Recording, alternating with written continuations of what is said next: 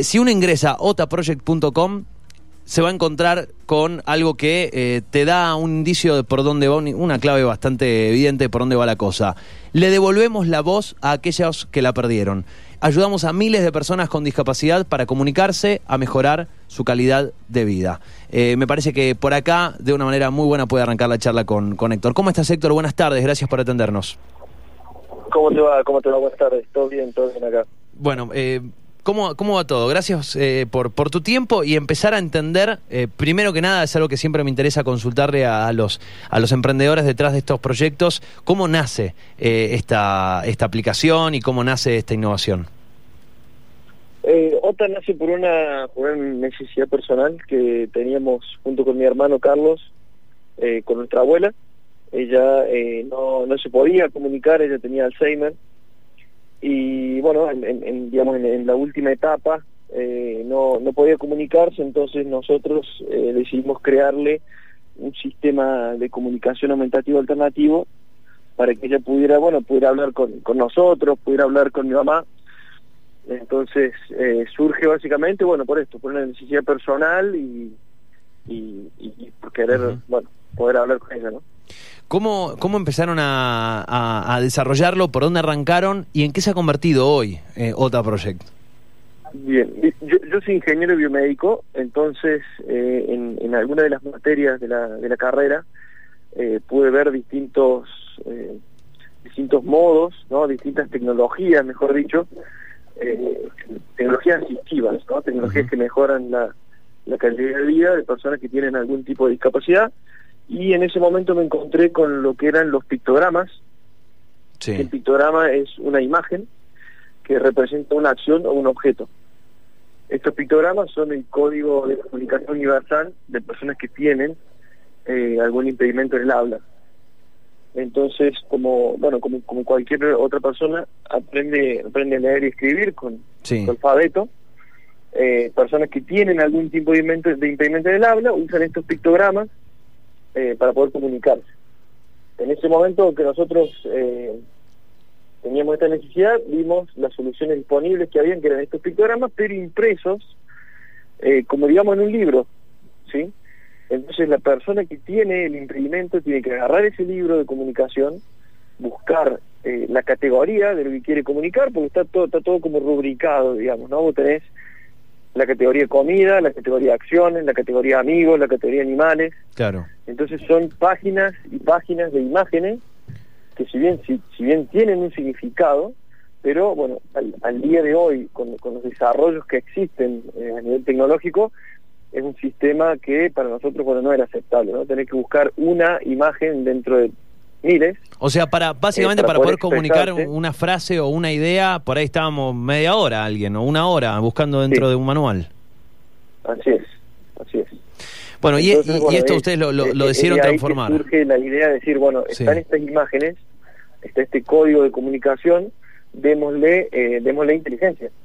Así que fue ahí que creamos otro project, que básicamente OTA lo que es es un sistema, es un sistema, digamos, de predicción. ¿Sí? Lo que hace es entender el entorno en el que está la persona. Nosotros entendemos la hora del día, el clima, el punto GPS, el calendario. Y en base a esa información, de, lo- de los 22.000 pictogramas que existen, nosotros te seleccionamos los cuatro más atinados para la situación en la que vos estás. Entonces tenés muchísimas, muchísimas menos opciones para poder hablar y comunicarte. Es como una especie de texto predictivo, como cuando te salen las palabras siguientes a lo que estás escribiendo, porque Exacto. intuye que vas por ese Pero- lado. Exacto, pero eh, está todo, digamos, OTA hoy en día eh, está diseñado con, eh, con todos lineamientos, eh, lineamientos de desarrollo accesible, ¿no? Eh, para, bueno, para posibilitarle que, que personas que tienen un impedimento motriz, por ejemplo, puedan hacer uso de una tablet, ¿sí? No, no es, no es el mismo desarrollo para cualquier app que para, para el público para el cual trabajamos nosotros. Claro. Eh, antes de, de salir al aire, bueno, fuera, fuera del aire estábamos charlando un poquito eh, y, y me contaste que ya son miles de personas que utilizan y Así son es. miles de beneficiados, no solo la persona que lo utiliza, sino obviamente el Las contexto. familias, obviamente. Así es, así es, sí, eso es un poco nosotros lo, lo descubrimos, lo descubrimos el, el, el ante año pasado, en 2018, eh, que nos dimos cuenta que no, no es que solamente teníamos usuarios activos, ¿no? todo aquel bueno que, que está usando la app, Sí. sino también tenemos usuarios eh, usuarios pasivos, por así decirlo, que lo que nosotros, los que nosotros llamamos beneficiarios también. ¿Por qué? Porque un padre eh, o, o un profesional también se beneficia eh, con el uso de otro project porque, porque puede escuchar y entender a la otra persona. Un padre, por ejemplo, puede escuchar a su hija que le está pidiendo un sábado que quiere comer asado. Y un profesional puede eh, escuchar a su paciente que eh, quiere ir al baño, por ejemplo. Me imagino que ha sido un trabajo eh, multidisciplinar para eh, configurar todo esto, para que sea funcional absolutamente para cada uno de los usuarios. Y, y una de las características que me llama mucho la atención y que me imagino que ha sido un desafío, y decímelo vos esto, pero digo, me lo imagino como un desafío, es la personalización, es decir, poder... yo como usuario personalizar la app para que me funcione bien eh, como, yo me quiero comunicar. Sí, vos sabés que este es algo, un punto clave que, que, que, bueno, que hizo la diferencia con todo el resto de las apps que existen, que hizo, eh, bueno, que tengamos la cantidad de usuarios que tenemos y que los usuarios la usen tantas veces al día, ¿sí?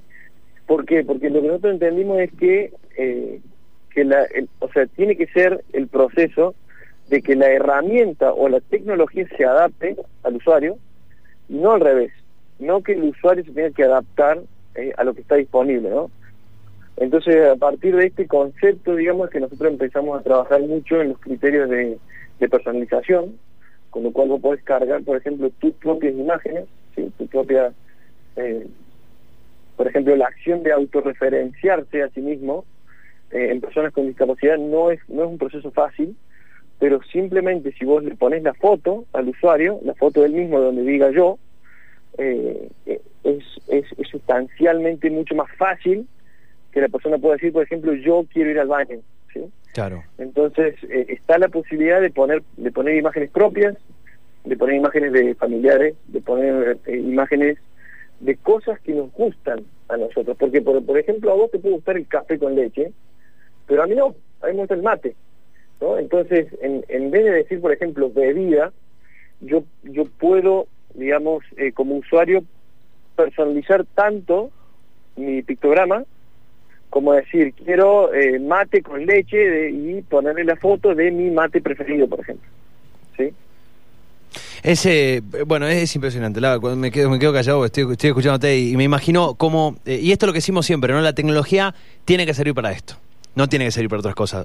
Para otras, bueno, sí, habrá- habrá- todos los días vemos excentricidades, pero la tecnología tiene que servir para estas cosas. Sí, y una cosa que me quedaba pensando cuando recién citabas el caso de la relación del padre con la hija que le pide el asado, eh, eh, es tantísimo más el efecto de, eh, eh, de tecnologías como esta, porque no es solamente lo que te permite comunicarte y saber qué quiere comer, es la posibilidad de tener una relación de un padre con una hija, de, un- de un familiar, de cualquiera, es Claro. la posibilidad de realmente relacionarse e entablar esa relación con un ser querido que de otra forma quizá no podrías interactuar.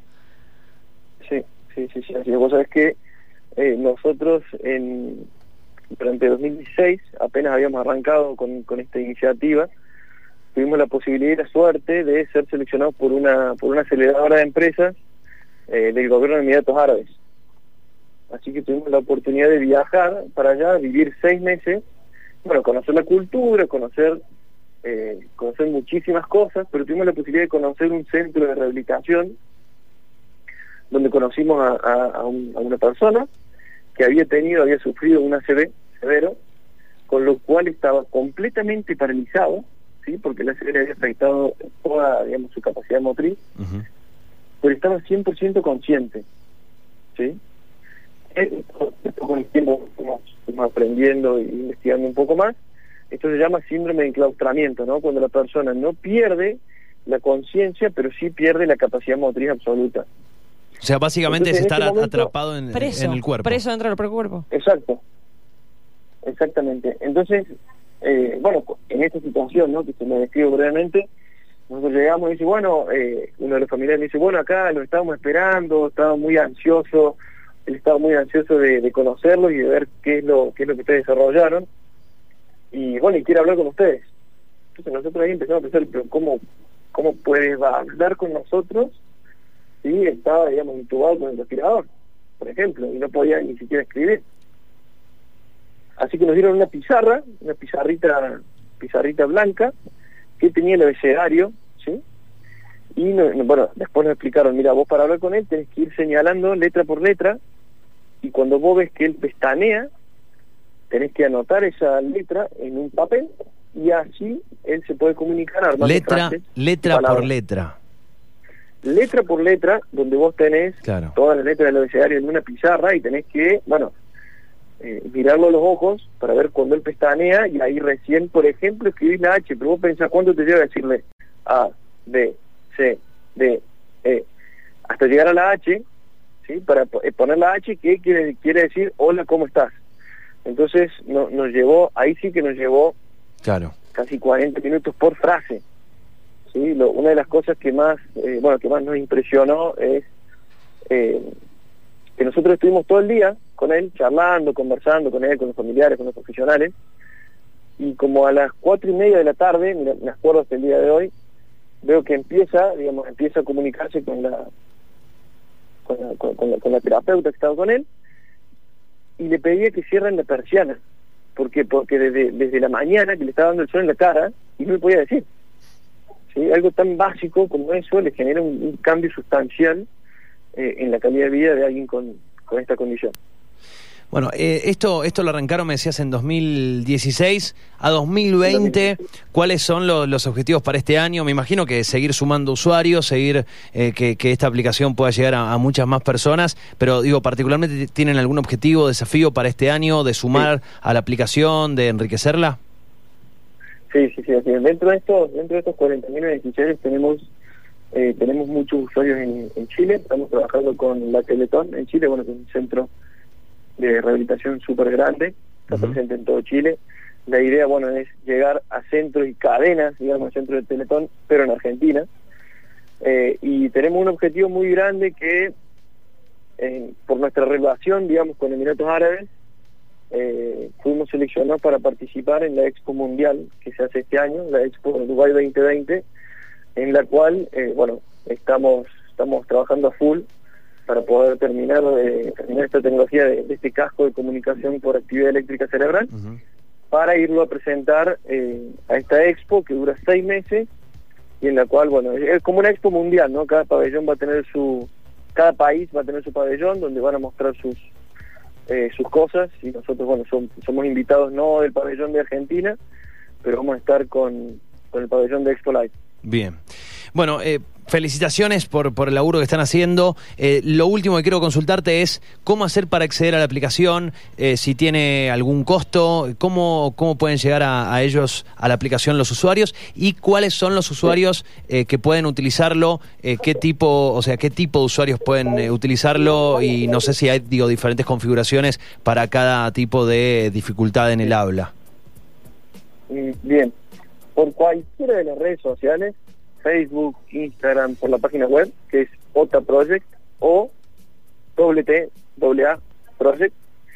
Ahí van a encontrar acceso a los medios de comunicación con nosotros y acceso a la aplicación. Para nosotros entendemos eh, la situación en la que en la que está la familia que tiene alguien con discapacidad, eh, por lo cual eh, nos dimos cuenta de que el costo de esta herramienta no, no lo podíamos no lo podíamos hacer directamente del bolsillo, ¿no? no puede ser como un producto eh, que sea por compra particular, así que empezamos a trabajar eh, desde, fines de 2017 con eh, bueno con obras sociales, por lo cual el costo del producto bueno lo cubre la obra social, estamos trabajando con más de 15 obras sociales en el país, así que bueno para nosotros es más que un gusto cuando hay algún algún algún contacto nuevo porque sabemos bueno que nuestra tecnología que ya está súper probada va, va a poder mejorar la calidad de vida a alguien, ¿no? Así que los esperamos a todos los que los que conozcan a alguien que tenga algún algún impedimento del habla o, algún familiar directo que se ponga en contacto con nosotros que, que estamos trabajando todos los días para para que esto sea cada vez más, eh, más importante, ¿no? Héctor, felicitaciones de nuevo eh, eh, a vos, a, a tu hermano y a todos los que participan en este en esta iniciativa, en este proyecto. OTA Project con doble T y doble A. O-T-T-A-A. OTA Project con, en inglés, Project, Project con, con J.com. Ahora se los vamos a enviar por Telegram igual o al que quiera por WhatsApp también. Eh, bueno, in- investiguen, está, métanse en la web porque estoy seguro que hay muchísimas personas aquí en Mendoza que van a poder sacarle provecho. Héctor, un abrazo enorme, Muchas gracias, gracias, por atendernos. Héctor. Muchísimas gracias a ustedes. Hasta Ah, luego. Hasta luego. Bueno, ya hablamos con Héctor Costa, es cofundador, porque también está Carlos Costa, que es su hermano, eh, de OTA Project.